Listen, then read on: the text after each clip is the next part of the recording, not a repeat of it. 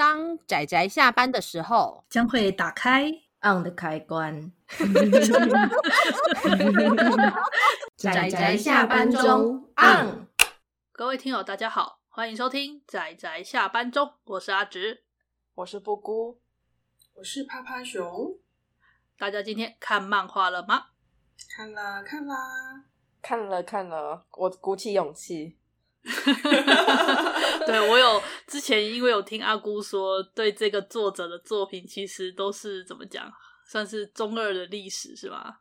是啊，所以面对他就是面对中二的历史哦，真的哦，其实我也是诶。今天我们要推荐的就是杜赖忧郁老师的《梦幻天女》，不是梦幻游戏哦，对哦，对，我要介绍是《梦幻天女》这一部，对各位。我一开始趴趴熊一开始看到也真的以为是梦幻游戏，然后点开简介发现，嗯，不是哎、欸，不是不是不是，那个年代是不是超级多梦幻梦幻什么的？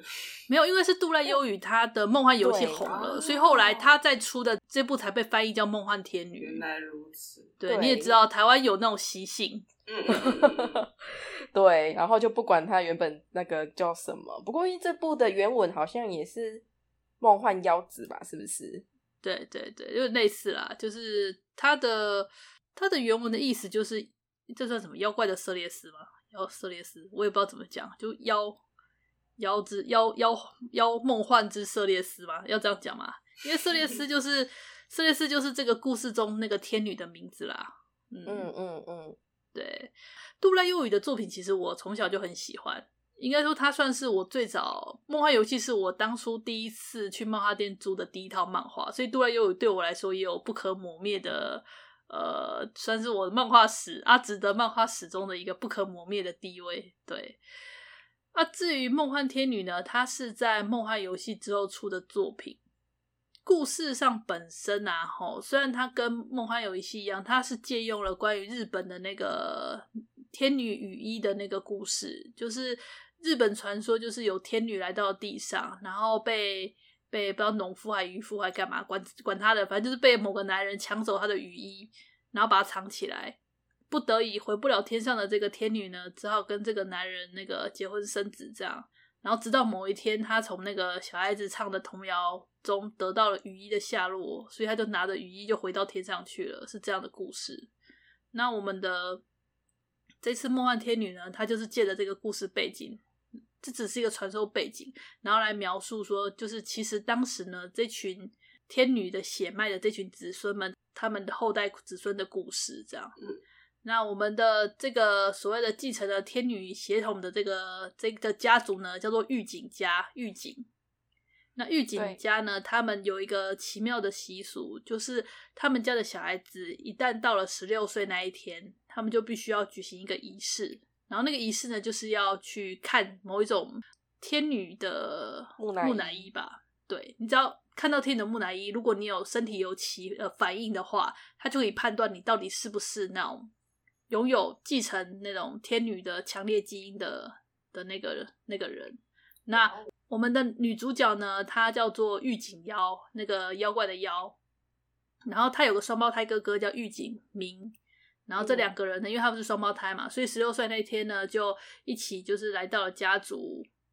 他来到那个家族之后，发现到说整个家族人全部都聚集在一块，然后就感到感觉很严肃。他们原本以为只是一个简单的生日趴，可是没想到说就是居然面对这种大阵仗，然后就有点传传传不安的那个兄妹两人呢，就看到了他们拿上来的天女木乃伊的手，然后看到之后，我们的那个小妖他就是。头发变成蓝色，眼睛变成金色，然后直接那种爆发像念动力一样，把那个木乃伊给炸碎。而旁边的他的那个哥哥呢，御景明呢，则是身上啊莫名其妙的喷出了一大堆的血，就是那种像被刀子切割一样，喷出了一大堆的血，然后就这样昏了过去。那这时候，他们家族就他的爷爷就说，就就指着我们的女主角御景妖说。你就是那种拥有天女的血血的人，他说你会为家族带来危险，就是必须把你除掉，所以他们就当场就要杀掉我们的女主角，好可怕，私刑啊！对，而他哥哥呢，则是他是会守护我们御警家很重要的人，所以就是就把他保护起来。那自然故事中啊，哈，女主角不会这么简单就死掉了，所以我们女主角呢就爆发力量，然后不知怎么的逃出了房子。可是那时候还在那个他们家的院子里，然后在这时候呢，就是我们的男主角就登场了。对，我们男主角呢是个很神秘，长得高高帅帅、很神秘、戴着墨镜的，被叫做实业的奇妙男子。那他就是帮了一下，帮了我们女主角。之前曾经有帮过我们女主角，可是那时候就是没有留下名字，不知道他是谁。Uh. 后来就在这个狱警家的这个奇怪的仪式中，又再遇到他，然后辗转才知道说，原来这个实验呢，他是在他们狱警家工作的，那算是工作人员，然后被培育成杀手之后呢，就是要负责来追杀我们的女主角。那我们的女主角自然就觉得很震惊啊，就讲说莫名其妙，为什么发生这什么莫名其妙的事情？然后。大家都想杀我，而且女主角的爸爸还为了保护他的女儿，然后就是挡在前面，然后挨了子弹死掉了。所以我们的我们的女主角也失去了家人了。对，那之后呢，女主角自然命不该绝嘛，然后就被我们的配角男男二吧，对他们，他跟他那个算嫂嫂吗？总之就是被被救走了，很顺利的就被救走，然后。从此就必须过躲躲藏藏，但是也没有躲躲藏藏，他们还是跑去上学。我真的不知道怎么吐槽。学校好像是一种有结界的地方，在里面不会发生任何纷争。对啊，学校是什么神奇的结界场所吗？为什么会这样子呢？世界末日了，有世界危机，我们还是要去上学哦。对，明明是逃亡之身，可是却还是跑去别的地方继续上学，搞什么？故事差不多就是这样子展开啦，然后就开始环绕着一系列关于那个天女血脉的这些，算是继承了天女力量的超能力者吧。这些女孩子就是有天女力量的，一定清一色都是女性。然后狱警家就是有想要控制他们，借由他们的力量来达成一些他们的野心。同时，一些比较危险的分子，他们就会想办法把他们除去。然后，其中最危险的就是这个几乎完全继承了。当年那个天女色列斯的那个力量跟意识的这个我们的女主角狱警妖这样，然后故事大概就这样。其实它有一个设定是说，它不是直接说继承最多这样，它有提出相对应的、嗯、怎么讲呢？背景理论支持吗？就是 D 是是是 DNA 这个题材，伪科学，对反祖现象，就是它的 DNA 跟色列斯的 DNA 的，嗯，因为反祖现象的关系，重叠率、重合率比较高。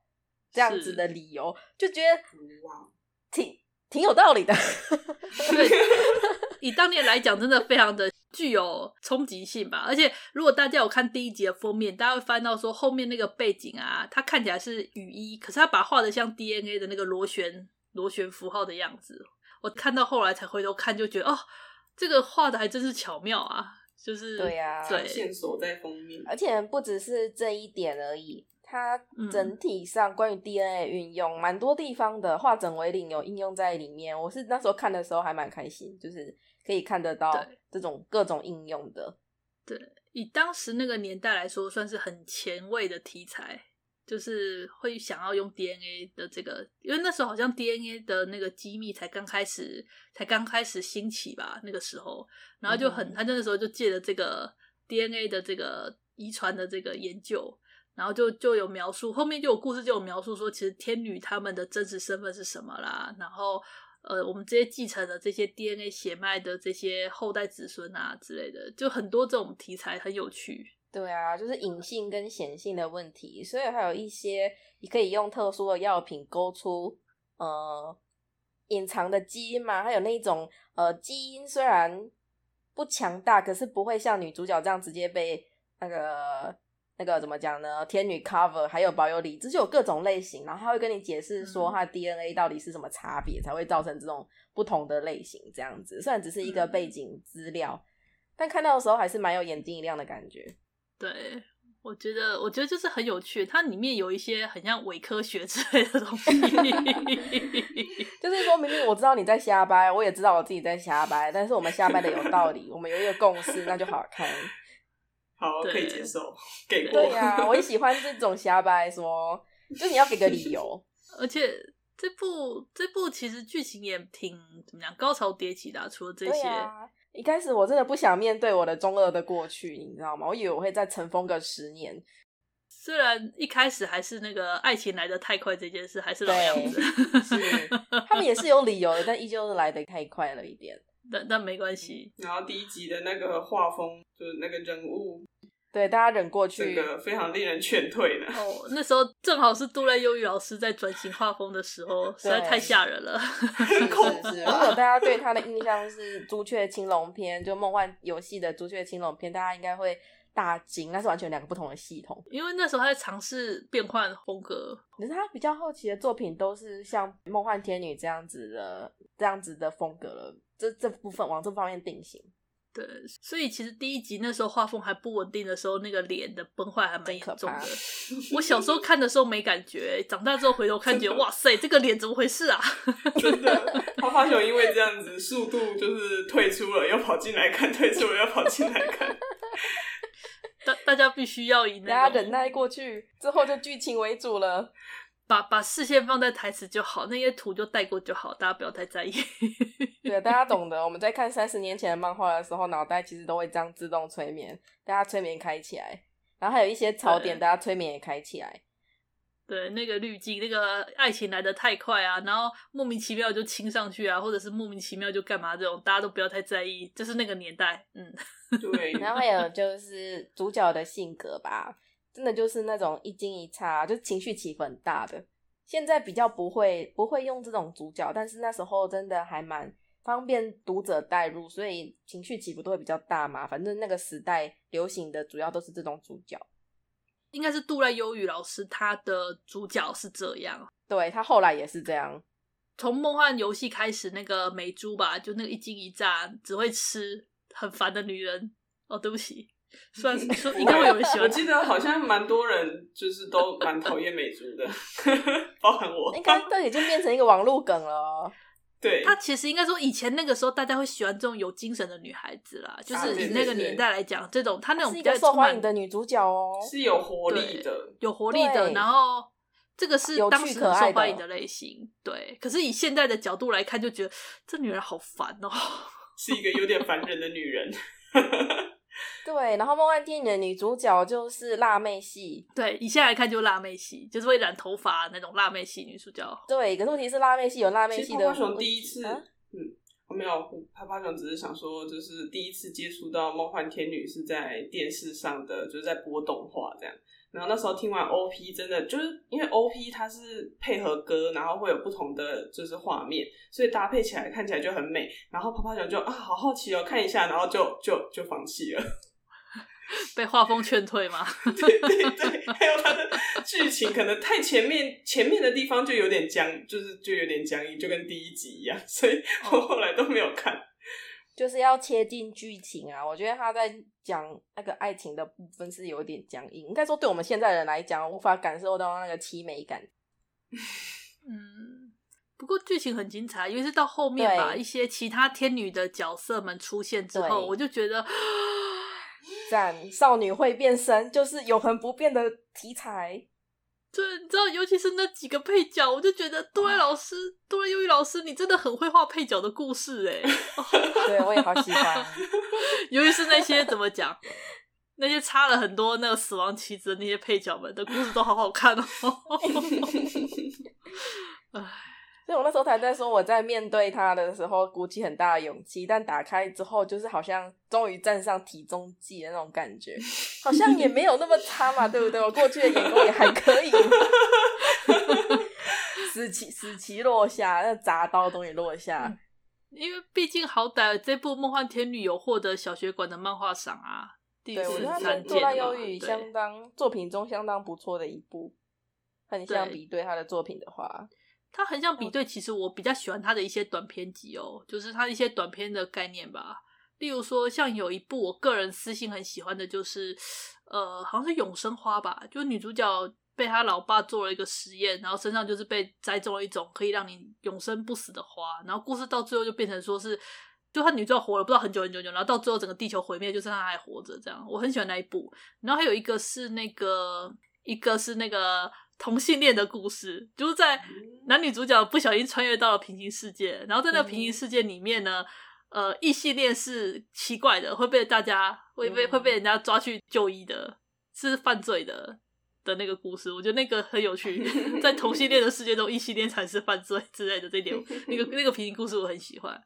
个人比较喜欢就那两个短片，然后还有一些像是有一个学员的，我也很喜欢。所以当时其实其实他有很多作品，我挑来挑去，后来还是决定挑了《梦幻天女》这一部，因为以狗血度而言，我觉得这部最好。狗血。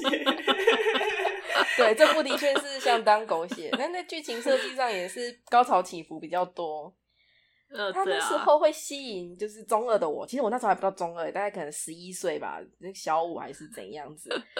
就是因为它里面的人死的真是干脆，而且他死法啊，我们之前有提过上一部作品《赤石露代》的孤星望月死很多人，那个死法呢，就是这个要么这个人死了，要么就是他流血死了。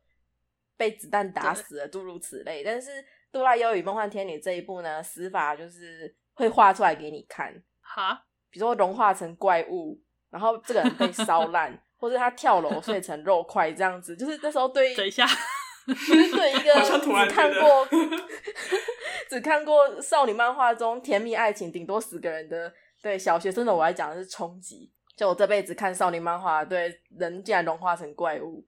死法很可怕，对对，然后就有一种这个真是特别，然后就是开启了，就是大概两三年对度濑优羽的喜爱。度濑优羽的作品还是很优秀啦，不，要这样，你不要把它当做黑历史，因为他像现在之前他还有他后来还是有几部我个人很喜欢啊，像是有一部是那个学员梦幻学员，我记得好像是有一部是他一个一个是那个他们。用那个什么奇妙的咏唱语之类的，那个不是那一部，那部是魔魔幻爱丽丝还是什么？我忘记了，我书名一直记不得。然后我说的是另外一部，是那个学员的，就是一个乡下的那个少女，然后去一个大学园里面，然后认识了那个学生会长，然后学生会长是喜欢种植物的那种爱植物的少年。我个人其实还蛮喜欢那个学员故事的。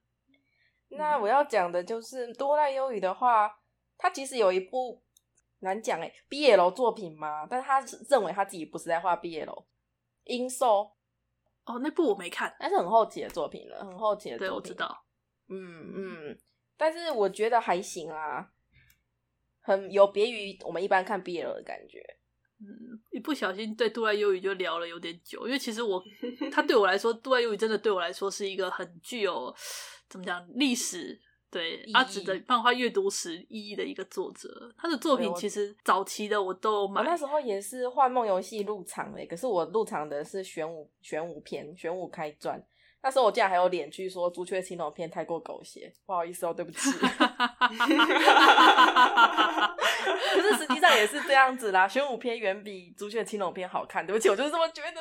因因为因为他是后期的啊，后期的作品就比较稳重一点。对。嗯但是还有一些怎么讲呢？令人诟病嘛，或者是令人想吐槽的一些特色。他真的很喜欢让他的主角爆衣耶！哎，他的爆衣不是像我们那个苍之封印这样，就是爆个上半身，他要全身爆，然后就是让里面的角色全身被割伤。就，然后他称这个为为啥意思？就是他他会有一些作者册页嘛，对不对？就是以前的漫画都会有作者册页，他会写满，然后我都会看。嗯然后他就说，因为他其实有点觉得自己算是偏少年漫画的少女漫画，他对自己的定义比较偏这样子，就是可能整体上比较偏少年漫画的少女漫画作家。所以，然后他的确他的读者也有相当部分的男性，是，然后所以所以他也是非常在意，说是要给读者一件啥意思，然后他就会让女主角爆衣，但但你觉得没有被服务到就是。他有时候也会让男主角爆衣，然后他很喜欢那种细细碎碎的伤口，所以就是要么被玻璃全身割伤，要么是那种细铁丝全身割伤，不然就是怎么讲呢？被风全身割伤。嗯，然后他们都可以很好的恢复，我真的觉得就是恢复力真的很强，就包绷带包一阵子就会恢复。女主角都都非凡人，对呀、啊，都没有留下疤痕呢，实在了不起。有作者外挂，对。真的不是只有梦幻天女这一部而已。我那时候真的是横向比对之后，深深的感受到他真的有够喜欢让主角包衣、抱全身。好，这个吐槽我们就把它保留下来。耶！所以大致上，《梦幻天女》就像我刚刚说的，它真的是一个蛮狗血的剧情。可是我觉得它的狗血还相当的高潮迭起，很值得一看。我觉得我只要把它归类于，就是说那个时代，就是比较旧年代的，呃，有这个地方需要忍受，有那个地方需要稍微包容一下的，我就觉得它真的还是个好故事。是是是，是的，是的，而且像我。就像我刚刚说的，啊，后面一些关于配角们的故事，我真的觉得很精彩。我那时候也看的那种潸然泪下。我那时候就在跟阿紫吐槽说，我那个不想重看，但是故事内容跟角色还刻在我脑海里。嗯、然后我就回想关于这部的角色有哪些，剧、嗯、情有哪些。然后男主角真的是最隐薄的那一个，是 男主角的人设就是他深爱的女主角，他可以为女主角浴血。就是什么问题、什么困难都可以为女主角解决，他深爱着她。你是，但是就很薄弱，因为因为因为他本身设定上就是一个比较没什么个性的角色吧，所以看到后来就只有他爱的女主角，然后没了。对啊，所以他本人的他本人的故事并没有，后来有啦，后来有，因为他本身没有什么呃过去，然后他慢慢的拥有了现在这个心心态的转变过程，他有画出来，所以后来又比较像人。但但是我想说的是，比起你，嗯、你看男二，男二这个超级有趣的角色，对，喜欢做菜的可爱少年，对，哦，他印象好深刻。对啊，大家都觉得男二比较好，不是吗？好可怜哦，这种型的角色，男二是给读者的呗，每次都是这样哦。哦，对，还有一点就是他不是动不动就亲在一起吗？就第一集大家就亲在一起，嗯、对。男主角亲女主角就算了，他还让男二亲女主角。我想说，这不是给读者啥意思，这是把男二往悬崖推，真的是的，这是作者 把自己的男二往悬崖推，好可怜哦，对，好可怜哦。对不起，我一直在吐槽，没关系。大致上就是这样的故事啊，所以我们真的是从头吐槽到尾。但是因为我也觉得《梦幻天女》应该还是有一定的知名度，但是相对《梦幻游戏》来说，我觉得它知名度应该算是比较没那么高啦。所以照理说，其实我应该要推荐渡濑悠宇老师的其他比较冷门、相对冷门一点的作品。可是后来想想，觉得我觉得《梦幻天女》它还是具有很高的，因为它也相当好看啊。对，具有很值得推。我觉得如果要推，我也首推这一部。这倒是，这倒是真的。嗯嗯，对，所以所以啦，如果大家有机会的话，可以来找找看这一部。但很不幸的是，因为它是大然的，然后后来好像也没有其他出版社有接手代理。可是因为梦幻游戏相当有名的关系，我觉得很好找哦。大部分的那个租书店还是什么的，其实这一部很好找。梦幻天女齁，对，因为这就是作者有名，然后前一部有名之后。的出版量大，所以收的店有多这样子，是，然后大家也会对容易买，对，二手二手二手二手书应该也比较容易买了。相对我们刚刚讲那个孤星望月，已经是那叫什么孤绝版孤品之类的东西。对对对 对，所以有机会大家可以看看啦。毕竟好歹也是得奖作嘛，而且是啊是，虽然狗血了一点，但是以那个年代来看也很精彩啦。我们刚刚讲的那几部作品，我们本月要讲的作品哪部不狗血？就那个年代嘛。对呀、啊。好啦，我觉得今天的推荐虽然说有点混乱，不过差不多就到这里啦。那呃，对，有机会的话再聊聊关于渡濑悠宇老师啦，这个作者，还有他的一些其他相关作品。有机会的吧。对，有机会的话啊，我们今天就推荐这部《梦幻天女》啊，希望大家有机会也可以去看一看。那总而言之，今天就到这里啦，谢谢大家的收听，我们下次再见，拜拜，拜拜。啊，上班，工作啦，我不要工作，下班了，回去回去工作喽。